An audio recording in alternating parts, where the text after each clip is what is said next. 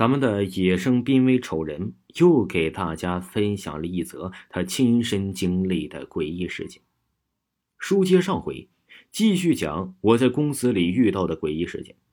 我是第一批入职公司的老员工，因为前期园区建设工作很忙很繁重，那段时间呢，大家都为了工作，所以很多同事就暂住在宿舍，我也不例外。当时我和另外一名女同事暂住在一起，因为一切都在逐步的规划建设中，所以宿舍里的配置都很简陋。二组上下铺，下铺住人，上铺放东西，一张桌子，两把椅子，仅此而已。那段时间虽然很辛苦，但也收获了很多快乐和宝贵的工作经验。当然了，也有一些让我至今都难忘的经历。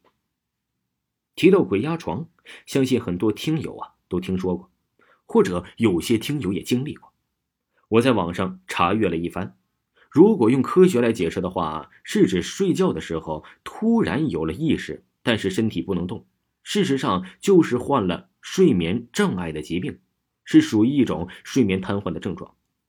我不想反驳和质疑科学给出的论断，但我仅用科学定义，又解释不了发生在我身上的事儿。记得那天下班啊，我照常回到宿舍，洗漱完毕后，我就上床休息了。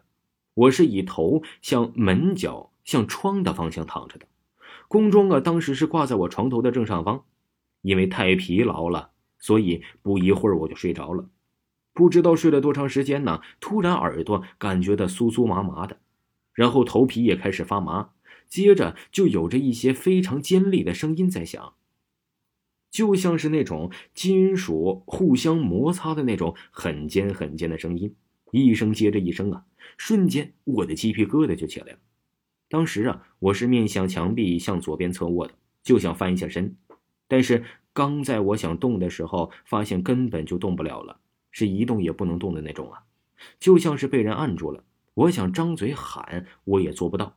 但此时我却感觉自己的意识是完全清醒的。我能看见周围的物品，听见声音，感受到的一切，但就是动不了了。不得不承认，我当时真的是害怕到极点了，甚至于有点生气了。于是我使出了吃奶的力气，把头向身后一扭，然后我就看到了我这辈子不能忘记的一幕啊！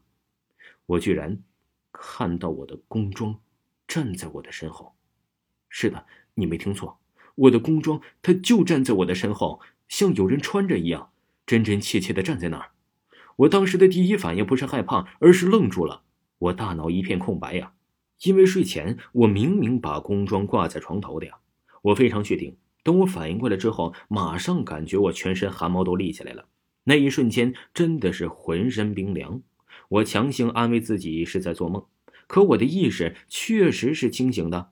我想把眼睛闭上，可是身体呀不听使唤。当时我还是那么直勾勾的看着那件工装。这还不算什么，最诡异的是我感觉到那个工装的领口上有个头，实际上是没有，但是我就是感觉那有个头，那个头啊在盯着我。嗨，这种阴冷被死死盯着的感觉绝对不是假的。我当时的想法呀就是完了完了，我这下要完了。然后我就开始哭，眼泪鼻涕整了一脸。即使是这样，我还是不能动。这样不知道过了多长时间，我再醒过来的时候，是我的领导和两个同事扇耳光给我弄醒的。据他们讲，我那天没去上班，也没请假，给我电话也不接。然后领导就带人过来找我来。一进屋啊，发现我的工装整齐的铺在地上，然后就被我的睡姿给惊住了。我的身体完全是一个麻花的形状，身体朝着墙壁，脸却向后，脑袋几乎转了一百八十度啊！我同事说，他看到我的第一眼，吓得以为啊，我脖子让人扭断了。哼，整个人的身体特别的惊悚，因为活人是做不出这种姿势的。他们以为我被害了，都准备报警了。后来啊，我说明了情况，申请休的十多天的年假，才算缓过来。现在想起来，我依然无法用语言形容当时的感受。如果说我只是梦魇，那我极度扭曲的睡姿怎么解释呢？工装明明已经挂好，却被完好无损的铺在了地上，又怎么解释？如果说这一切是真实的，那我看到的又是什么呢？我当时到底是睡着的还是清醒的呢？这一切都无从考证了。我也不再去想，只能祈祷以后不要再遇到这些事情了。这个就是咱们这位野生濒危丑人给咱们分享的事情。之前呢，他也给咱们分享，可以结合之前的那种事情和现在这个事情联系在一起。祝大家收听愉快，他讲的故事真的非常精彩。